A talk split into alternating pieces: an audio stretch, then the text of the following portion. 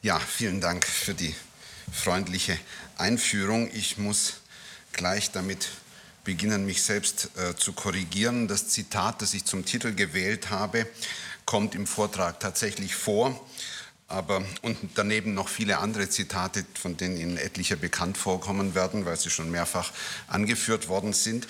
Aber ich habe meinen Titel dann doch noch mal äh, geändert. Äh, eine Verbeugung vor dem Gegenstand unserer Tagung und deswegen heißt der Vortrag jetzt äh, Geschichte der Familie Cotta im Mittelalter zum Gang der Verlagsverhandlungen zwischen Ferdinand Gregorovius und der J.G. Kottaschen Buchhandlung.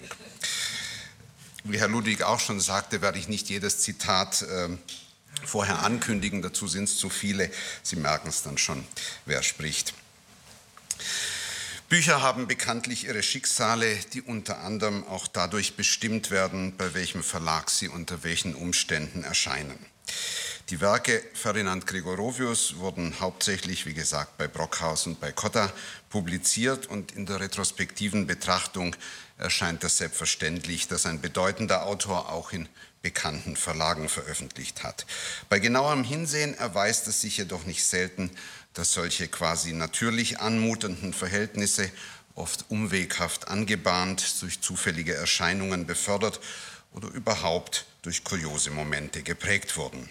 Das wäre an und für sich nicht weiter bemerkenswert, wenn sich aus der näheren Betrachtung eines solchen Autor-Verleger-Verhältnisses, zugegeben eine recht äh, eingeschränkte Perspektive, also wenn sich aus der Betrachtung eines solchen Verhältnisses nicht doch manchmal die eine oder andere Erkenntnis zu Wesen und Eigenart sowohl des Autors wie auch des Verlegers gewinnen ließe.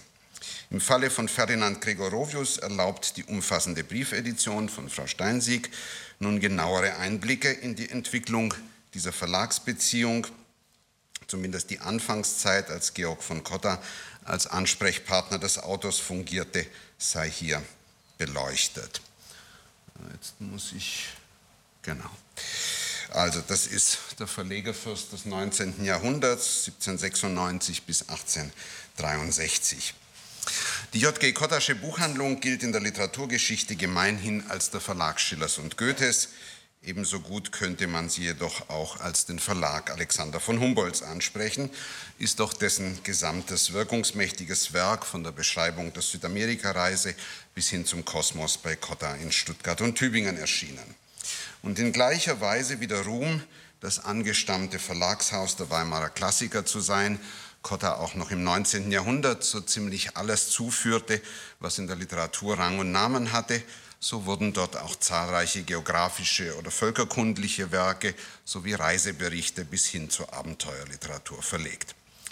Diese Sparte beschränkte sich keineswegs nur auf den Buchverlag, auch im publizistischen Sektor, ohnehin ein zentraler Stützpfeiler des Hauses, war sie markant vertreten. Auf Humboldts Hertha, Zeitschrift für Erdvölker und Staatenkunde, folgte das langlebige Ausland, ein Tagblatt für Kunde des geistigen und sittlichen Lebens der Völker. Zudem erschienen zahlreiche einschlägige Artikel in den beiden publizistischen Flaggschiffen des Verlags, dem Morgenblatt für gebildete Leser und der Allgemeinen Zeitung. Redakteure dieser Journale waren es denn auch unter anderem Hermann Hauf, der Bruder des bekannten Wilhelm Haufs, äh, so Redakteure dieser Zeitschrift waren es, die als Herausgeber einer umfangreichen Reihe von Reisen und Länderbeschreibungen zeichneten, unter deren zwischen den Jahren 1835 und 1860 erschienenen 44 Bänden auch als Nummer 41 und 42 eine Beschreibung von Korsika auftaucht, verfasst von dem Historiker Friedrich, äh Ferdinand Gregorovius.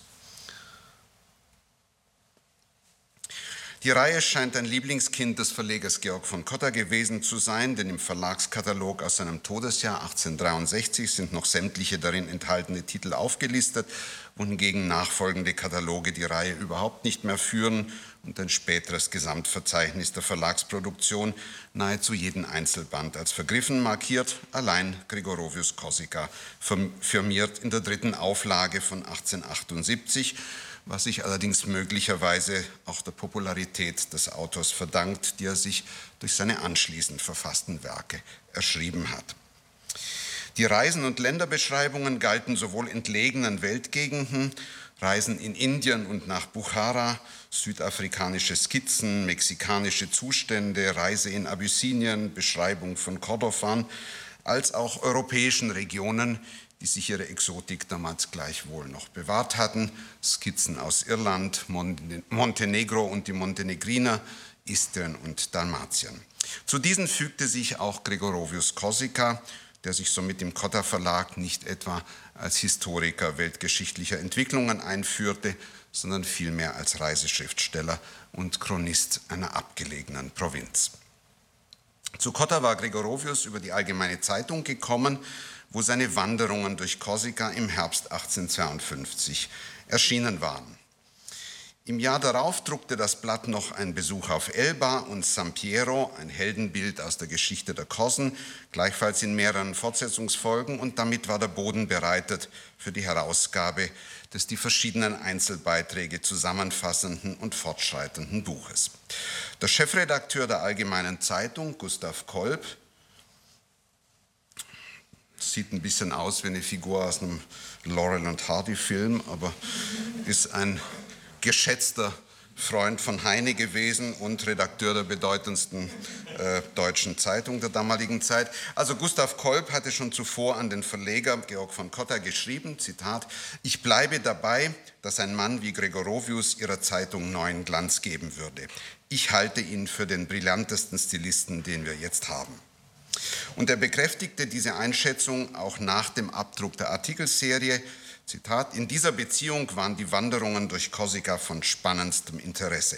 Der Verfasser Dr. Gregorovius, von Dreusen aufs Wärmste empfohlen, hat in diesem Sommer auch Elba besucht und ähnliche Skizzen von dort versprochen. Ich habe ihn nun aufgefordert, sich an sie zu wenden.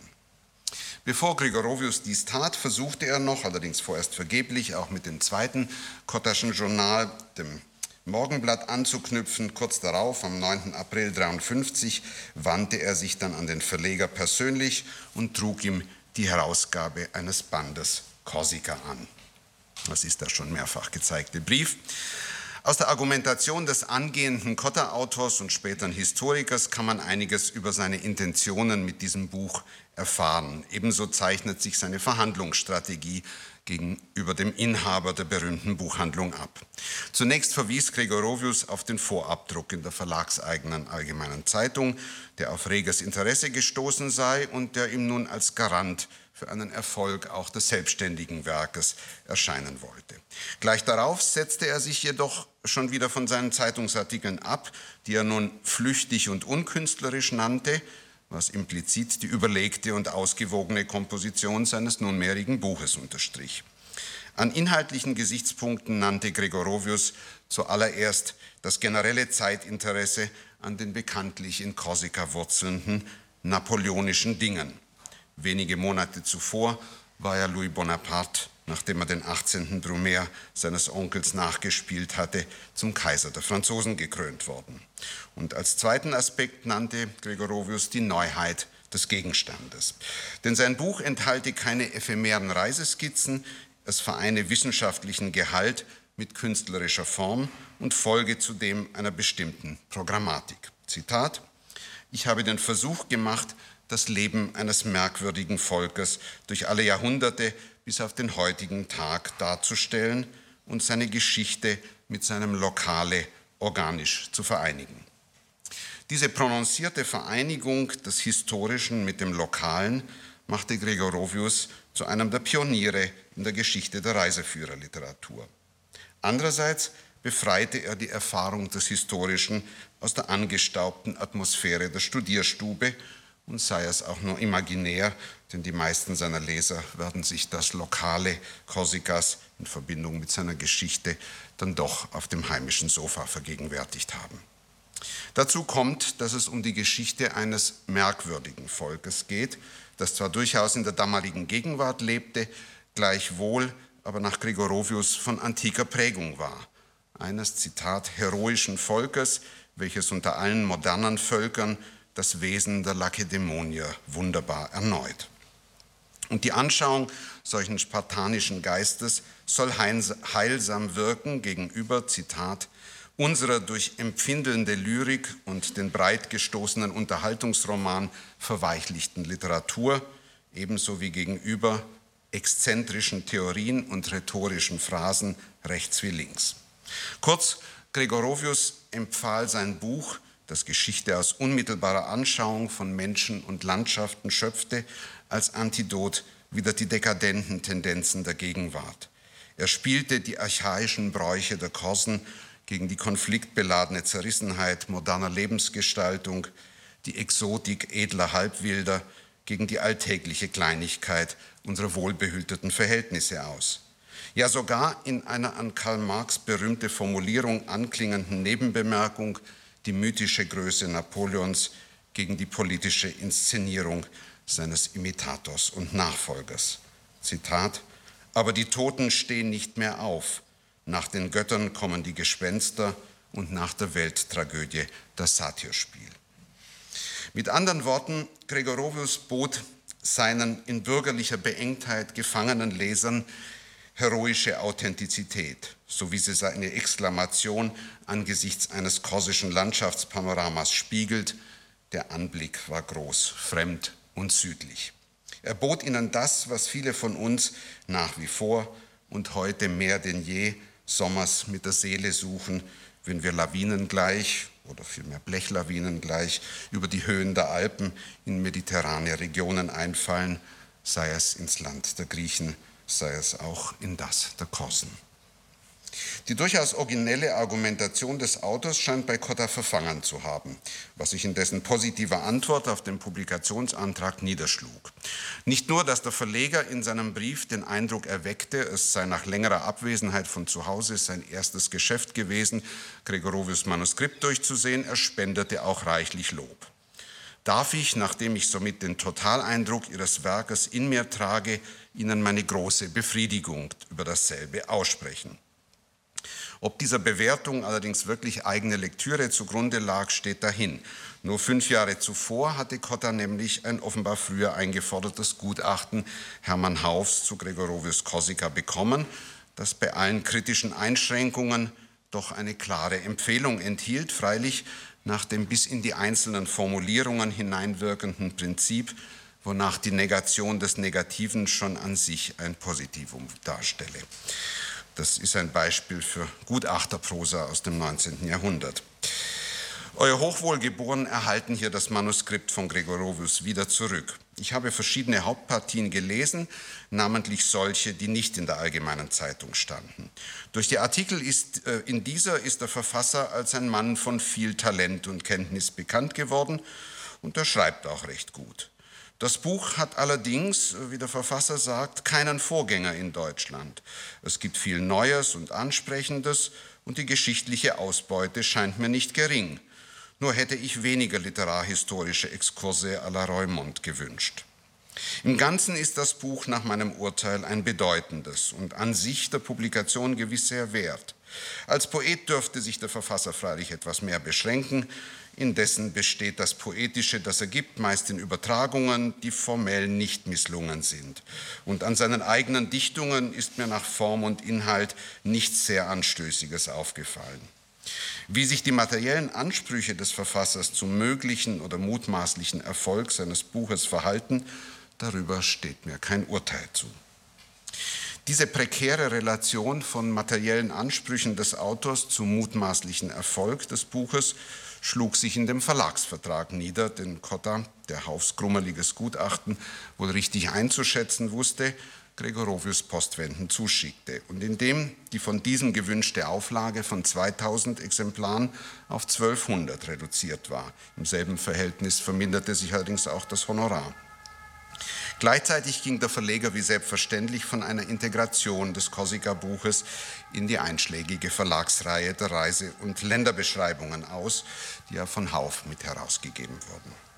Dagegen verwahrte sich nun wiederum der Autor, der sein Werk als etwas Eigenes, als spezifische Geschichtsschreibung aus dem Geist der Landschaft betrachtet wissen wollte, die bei der Einverleibung in die Kottasche Reisebeschreibung Serie Gefahr laufe, ihre, Zitat, insularische Natur zu verlieren. In diesem Zusammenhang wiederholte Gregorovius nun mit anderen Worten die Programmatik seines Buches, Zitat, da ich es betrachtet möchte, betrachten möchte als ein plastisches Historiengemälde und als Geschichte, welche nur in anderer Weise aus Lokal und Natur angeschaut und herausgestellt worden ist. Zudem schlug er als Kompromiss eine Auflagenhöhe von nun 1500 Exemplaren vor, sowie das dementsprechende Honorar. Georg von Cotter griff in seiner abschlägigen Antwort auf diese Vorstellungen zu einer im Verlagswesen nicht selten geübten Mystifikation, indem er seine Abwesenheit vom Geschäft vortäuschte und eigenhändig ein Briefkonzept im Namen seiner Buchhandlung niederschrieb. Der ausgefertigte Brief hat sich nicht erhalten, er war aber zweifellos nicht von Cotter selbst, sondern von der vorgeschobenen J.G. Kotterschen Buchhandlung unterzeichnet. Bei dem Konzept kann man den Wechsel von der spontan verwendeten Ich-Form zur hineinkorrigierten Wir-Form bereits am ersten Satz ablesen. Sie werden es nicht mitlesen können, es ist ähm, also ja, der erste Satz, hieß es ursprünglich, der Eingang Ihres Schreibens vom 20. dieses, das eben einläuft, hat mich recht sehr gefreut. So wird daraus durch Korrekturen und Einfügungen der Eingang Ihres Schreibens vom 20. dieses, das eben in Abwesenheit des Herrn von Cotter einläuft, hat uns recht sehr gefreut. Wie gesagt, in Cotters eigener Handschrift. Dieses Verfahren hätte ihm wohl noch Spielraum gelassen, die unnachgiebige Position der Buchhandlung zu relativieren und gegebenenfalls auch zu revidieren. Doch insistierte Gregorovius nicht weiter und gab sich mit ihm vom Verlag diktierten Bedingungen zufrieden zu denen ihm noch obendrein eine melancholische Betrachtung des viel erfahrenen Verlegers zuteil wurde. Zitat, das Bessere und Beste ist nicht immer des größeren Absatzes sicher, den das Mittelmäßige unbegreiflicher und unverdienterweise öfter davonträgt. Ein süßsaurer Trost für alle, die sich zu den Besseren und Besten zählen. Bis zum Erscheinen von Gregorovius Korsika verging jedoch noch fast ein ganzes Jahr, was den Autor einigermaßen erboste. Mein Korsika ist nun endlich heraus. Ganz unverantwortlich hat Cotta an ihm gehandelt und sich in sein eigenes Fleisch geschnitten.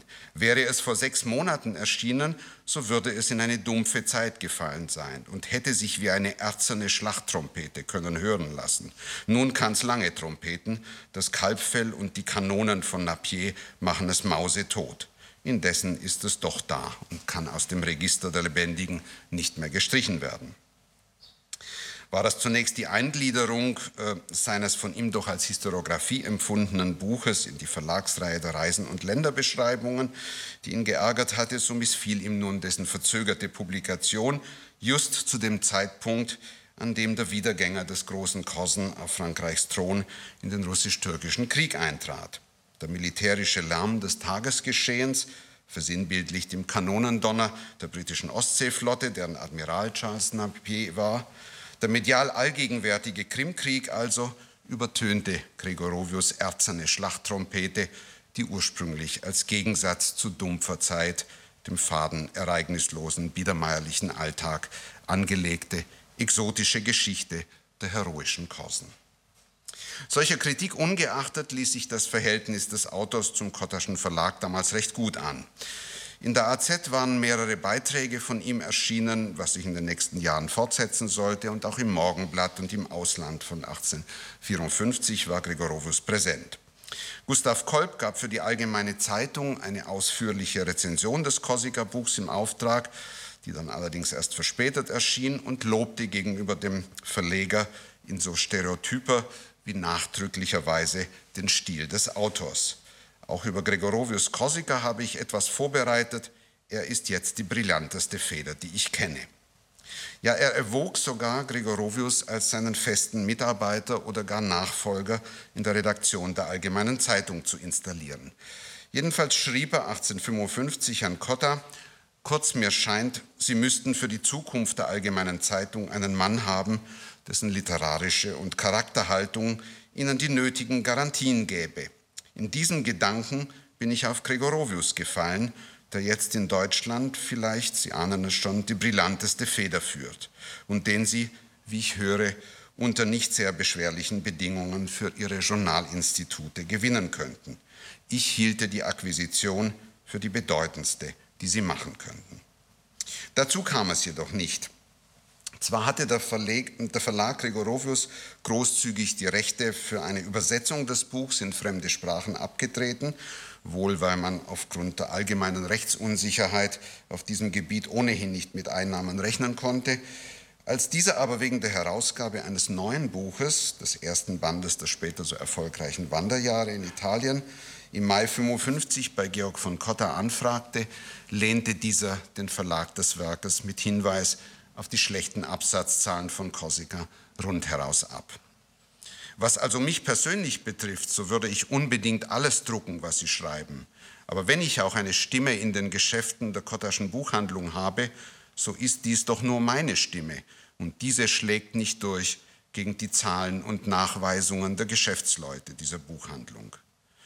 Auch das darf als transhistorische Konstante im Autor-Verleger-Verhältnis angesehen werden, was bedeutet ein noch so brillanter Stil? Was bedeutet eine neuartige Geschichtsschreibung gegen die Zahlen der Geschäftsleute? Gregorovius war dennoch höchst verstimmt, zumal Korsika im Ausland in nicht weniger als drei englischen Übertragungen verbreitet war und ihm der Greise Alexander von Humboldt einen äußerst lobenden Brief darüber geschrieben hatte, sodass er sich zunächst dem Brockhaus Verlag zuwandte und erst wieder zu Cotta zurückkehrte, als der Leipziger Verlag nun seinerseits die Herausgabe seiner Geschichte der Stadt Rom im Mittelalter abgelehnt hatte, was Georg von Cotta wiederum bereitwillig zusagte, nicht ohne dabei auf Korsika zurückzublicken, doch diesmal nicht durch die scharfe und offenbar doch verzerrende Brille des Geschäftsmanns. Zitat, außerdem kann es mir im Allgemeinen nur angenehm sein, wenn es gelingen könnte, den Verfasser von Korsika wieder in Verlagsbeziehungen zur Kottaschen Buchhandlung treten zu sehen, denn ich für meine Person werde hinter keinem Freunde ihres Korsika in Verehrung dieses Werkes zurückstehen, selbst hinter keinem Engländer, welche in dieser Beziehung sich höher stellen als meine Landsleute. Freilich, die Verkaufszahlen blieben mäßig. 1863, neun Jahre nach Erscheinen des Buches, waren 846 Exemplare abgesetzt, also noch fast ein Drittel der Auflage auf Lager. Erst 1869 ergab sich eine zweite und 78 dann eine dritte Auflage, denen im 20. Jahrhundert noch etliche Neudrucke folgten. Zum Gehalt seines Werkes äußerte sich Gregorovius auch 15 Jahre nach seinem ersten Erscheinen trotz veränderter Zeitumstände noch in genau gleicher Weise. Er verstand es als Gegenmittel zu nach wie vor beklagten Dekadenzerscheinungen, auch und gerade in literarischen Dingen. Zitat, ich habe mittlerweile schon viele Aushängebogen von Korsika empfangen, worüber ich eine große Freude empfand. Dies Buch lag mir sehr am Herzen. Es ist eine schöne Jugend darin, Waldluft und Meeresgeruch aus jener wundervollen Insel, was zu spüren mich gleichsam selbst verjüngte. Es wird nun schneller zirkulieren als die erste Auflage und wie ich wünsche und hoffe, eine kräftigende Lektüre für das aufstrebende Geschlecht sein, zumal gegenüber der vielen faden und entnervenden Feuilleton-Literatur, womit auch Deutschland überschwemmt ist. Das zum Thema Gregorovius und die zeitgenössische Literatur. Doch nun zu Gregorovius Hauptwerk, der Geschichte der Stadt Rom im Mittelalter, die Cotta übernahm nach dem Brockhaus. Davor zurückgescheut war, die Dinge hatten also den im Vergleich zu vorher umgekehrten Verlauf genommen. In seinem Antrag von acht, ähm, vom Mai 1858 knüpfte Gregorovius denn auch zunächst an sein bei Cotta erschienenes Korsika an, machte aber zugleich deutlich, dass es sich bei dem neuen Buch um ein viel gewichtigeres Projekt handle, er erwähnte wohl nicht zufällig seine bislang dreijährige Arbeit daran.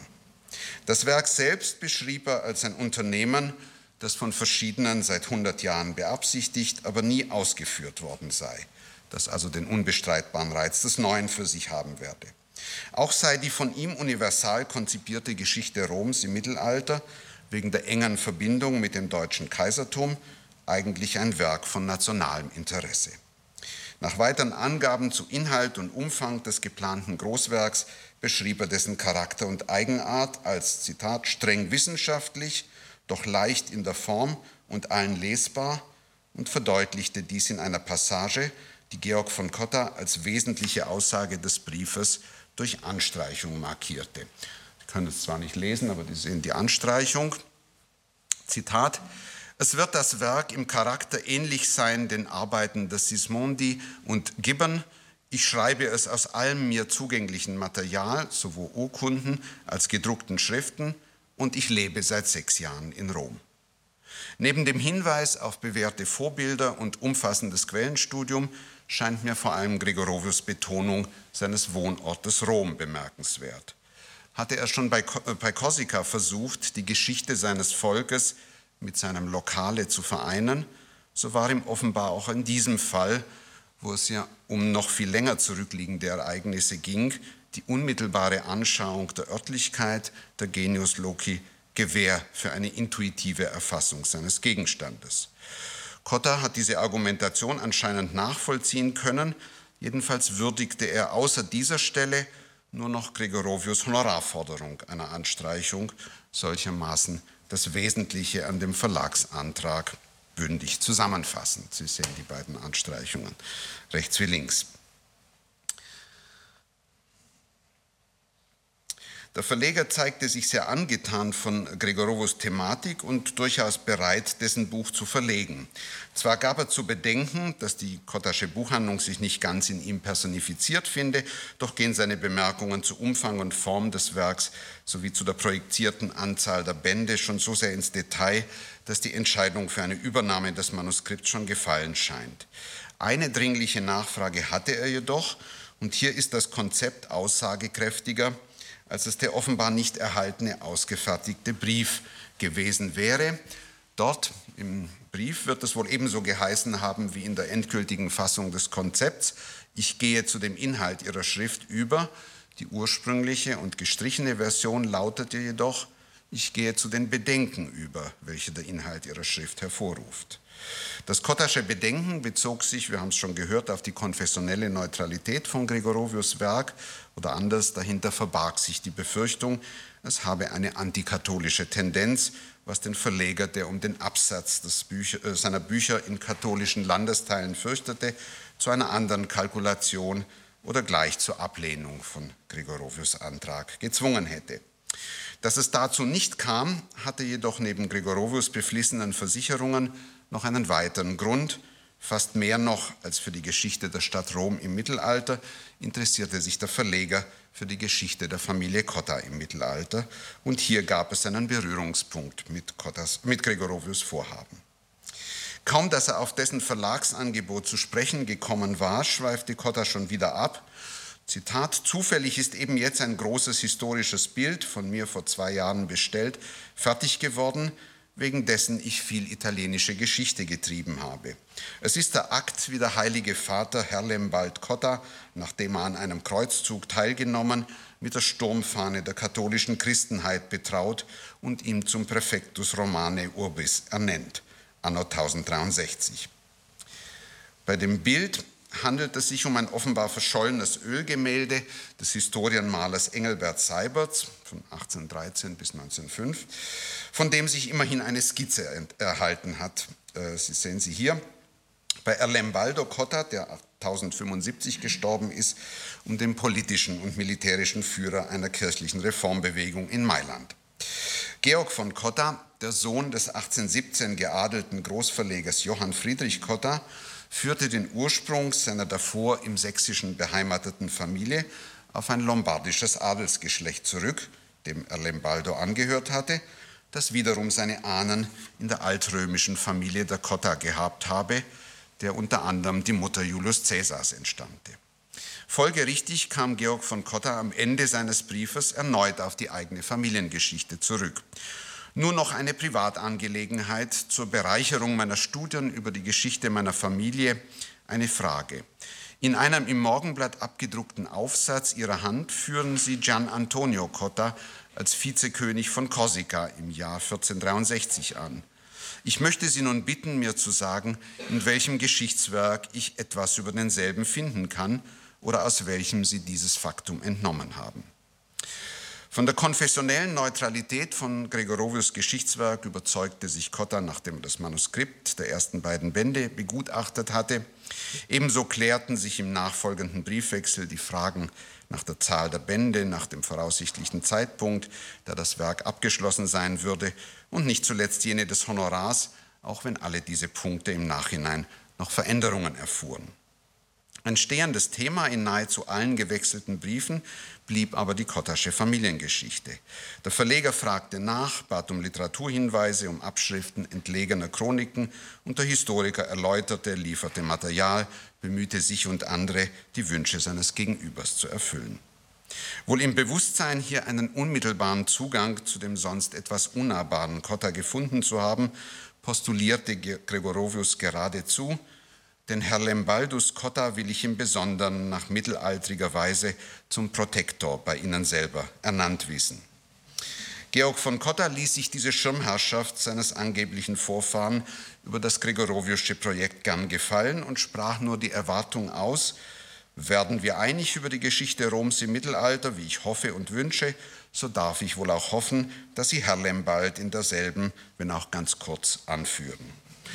Und ebenso ahnenstolz erkundigte er sich nach den Schicksalen des zweiten von Gregorovius erwähnten Cotta, die dieser einer etwas obskuren italienischen Darstellung entnahm. Zitat, der Auszug aus Limperani wird mir willkommen sein, wie jede Andeutung auf Gian Antonio, weil der Maler der Herlembalds Belehnung mit dem Gonfalon der katholischen Kirche ausgeführt hat, gerne an die Landung Gian Antonios in Korsika ginge. Der Maler Engelbert Seiberts, der sich Cotta durch einen Illustrationszyklus zu Goethes Faust empfohlen hatte und nun offenbar mit einer fiktiven Annengalerie der Cottas beauftragt war. Ähm, außer dem damals schon fertiggestellten Gemälde zu Erlembaldo verfolgte man noch ein Projekt zum Thema Bonaventura Cotta erhält von Kaiser Sigismund ein neues Wappenschild, das dann doch nicht realisiert wurde. Allerdings hat sich eine Kompositionsstudie im Kotter-Archiv erhalten. Neben dieses Vorhaben schob sich nun der durch Gregorovius ins Spiel gebrachte Gian Antonio Cotta. Zwar reagierte Seiberts zunächst reserviert auf das neue Thema des Vizekönigs Gian Antonio Cotta, Landung in Korsika, muss wohl auch ein guter Gegenstand sein. Ich kenne aber die Zeit nicht, da ich den Namen im Stammbaum nicht gefunden. Kein Wunder, Cotta kannte ihn ja selber auch nicht. Bald aber ließ er sich von Cottas Begeisterung anstecken, wohl auch um den gut dotierten Auftrag nicht zu verlieren. Sehr große Freude hatte ich über Ihre freundliche Mitteilung, dass Sie für Ihr zweites Bild eine feste Wahl getroffen, und zwar eine so dankbare für die malerische Darstellung. Herr Gregorovius wird das versprochene Geschichtsbuch wohl bald senden, und ich werde dann nicht säumen, Ihnen meine Auffassung einer entsprechenden Skizze vorzulegen. Wie sehr ich mich auf die Arbeit freue, wie gleich wichtig diese Aufträge, mit denen Sie mich beehren, für meine geistige Anregung wie für das Materielle meiner Existenz sind, dies bedarf wohl keiner Versicherung. Letztlich musste Seiberts auf die geistige Anregung verzichten und das Materielle seiner Existenz anderweitig bestreiten, denn aus dem Auftrag wurde dann doch nichts, sodass der korsische Vizekönig in der kottaschen Familiengeschichte unverherrlicht blieb. Er hätte einen hübschen Bogen zurück zu Gregorovius Erstlingswerk geschlagen. Stattdessen gingen die Verhandlungen zur Übernahme von Gregorovius Hauptwerk weiter.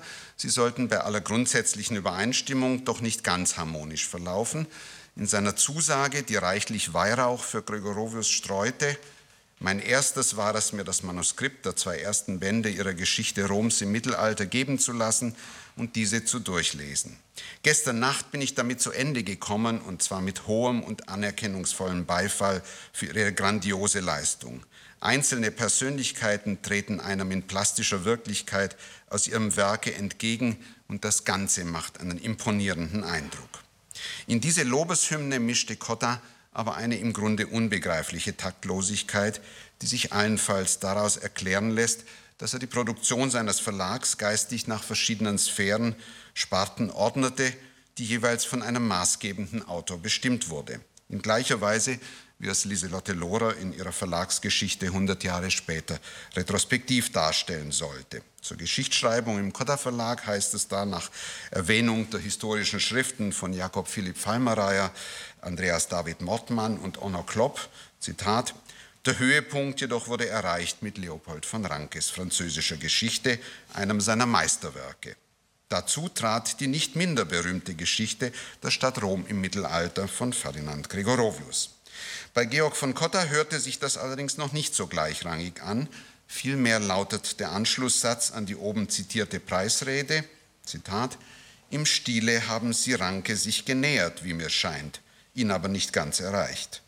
Übrigens gebe ich zu, dass es nicht bloß einen historischen Stil gebe, wenn uns gleich ein idealer Prototyp derselben vorschwebt, mit dessen Maß man zu messen gewohnt ist. In seinem Antwortbrief verwahrte sich Gregorovius energisch und mit Selbstgefühl gegen diese Einordnung, nachdem er zunächst seiner grundsätzlichen Befriedigung über die erzielte Einigung Ausdruck verliehen hatte. Möchte nun das Werk glücklich fortgehen und ich dem ersten Verlag Deutschlands die Mittel verdanken, es der Aufgabe würdig zu vollenden. Wenn es ein Ganzes sein wird, mag es in sich beweisen, dass Stil und Behandlung ihm angemessen ist, die Stoffe erzeugen aus ihrem eigenen Wesen und Element den Stil. Das Individuum tut nur den einen Teil dazu. Ich bin nicht Schüler Herrn Rankes. Es zu sein würde mir gewiss Ehre bringen. Meine Individualität ist gänzlich von der Weise des berühmten Mannes verschieden. Und ich verfolge allein meinen Weg. Ich suche Forschung und künstlerische Darstellung zu vereinen und wünsche auch, dass man mir zugäbe, die Kunst des Erzählers zu besitzen, welche in Deutschland nicht häufig ist. Georg von Cotta mag sich bei diesen selbstbewussten Worten der Einschätzung seines Chefredakteurs Kolb erinnert haben, der ihm Gregorovius mehrfach als brillanten Stilisten angepriesen hatte. Zudem bestätigte er das Korsika-Buch trotz der noch ausstehenden zweiten Auflage, die von Gregorovius beanspruchte Kunst des Erzählens, ja seine Fähigkeit zur künstlerischen Darstellung. Cotta kam jedenfalls nicht mehr auf die Stildiskussion und daraus resultierende Rangfolgen zurück. Eine ganz unkünstlerische Rangfolge ergab sich allenfalls in der Honorierung der beiden Historiker. Ranke erhielt fünf Friedrichsdor für den Bogen, Gregorovius in etwa vier, wobei die Auflage im ersten Fall 1500, im zweiten nur 1000 Exemplare betrug. Dennoch kam es bei Ranke schneller zu einer zweiten Auflage als bei Gregorovius. Dort dauerte es bei den einzelnen Wänden zwischen drei und sechs Jahren, hier zwischen zwei und zehn Jahren, wobei sich die Zeitspannen bei Gregorovius zunehmend verkürzten, wohingegen Rankes französische Geschichte nach der zweiten Auflage in, den, in einen anderen Verlag überging, wo sie weitere Auflagen erlebte. Buchhändlerisch gesehen war also Ranke zunächst das bessere Geschäft für Cotta, allerdings holte Gregorovius mit der Zeit auf und dürfte sich angesichts der zahlreichen Nachauflagen für den Verlag längerfristig mehr gelohnt haben. Hinsichtlich der Leserakzeptanz, die sich ja hinter diesen kaufmännischen Zahlen verbirgt, stand es also so ziemlich unentschieden zwischen dem Historiker für Touristen oder wie wir gestern gehört haben, auch für Damen und jenem, der wissen wollte, wie es eigentlich gewesen ist.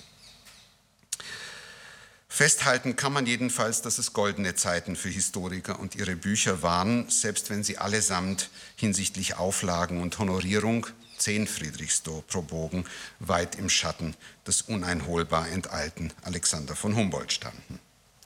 Es bleibt noch ein etwas grotesker Nachtrag, der wie ein satirischer Kommentar zu Kottas Ahnenstolz anmutet.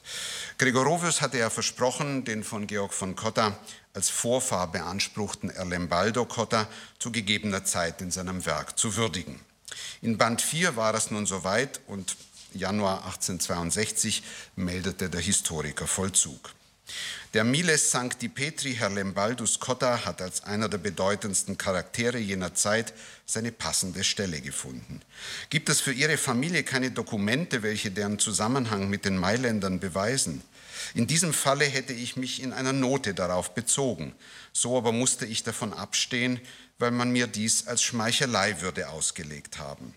Die Mailänder Kottas hatten im Wappen eine Art von Wams, aber die Ableitung des Namens von dem hebräischen Kot, das heißt Kleid, scheint mir allzu gesucht. Sicher kam das Geschlecht in altrömischer Zeit mit Kolonien herüber. Es hat auch Männer der Wissenschaft erzeugt, auch einen Poeten. Georg von Cotta scheint von der hebräischen Etymologie seines Namens nicht erbaut gewesen zu sein. Auch dürften ihm die klanglichen Assoziationen dieser Herleitung Unbehagen bereitet haben. Jedenfalls versicherte Gregorovius gleich im nächsten Brief, dass er Cottas Wunsch gemäß die das Wappen der Mailänder Cotta betreffende Stelle und die puricellische Namenserklärung weglassen werde. Stattdessen findet sich im Buchtext nach der Erwähnung der Mailänder Cottas eine Bemerkung, die den Bogen vom Mittelalter in die Gegenwart schlägt. Zitat, wann die Cotta nach Deutschland einwanderten, ist mir unbekannt. Dieser altrömische und mailändische Name ziert den Titel dieser Geschichte, der Stadt Rom. Und Sie sehen ihn da unten unter dem Kottaschen Greif. Hatte Gregorophus früher davon gesprochen, dass Erlembaldo Cotta ihm zum Protektor bei Georg von Cotta werden solle, so war diese Schirmherrschaft über Autor und Werk nun auf die neuzeitliche Verlegerfamilie übergegangen. Karl von Cotta, der Sohn des im Jahr darauf verstorbenen Georg, sollte sie getreulich bis zum achten und letzten Band der Geschichte der Stadt Rom im Mittelalter samt allen ihren Nachauflagen ausüben, ebenso wie über die anderen historischen Schriften Ferdinand Gregorovius, die allesamt unter dem Signet der J.G. Kottaschen Buchhandlung erschienen. Und auch der Autor war es zufrieden. In einem Brief an Ludwig Friedländer aus dem Jahr 1869 heißt es, ich bin doch sehr glücklich, in diese Kottasche Verbindung getreten zu sein die sind wahrhafte Gentlemen, die ich nur preisen kann. Dankeschön.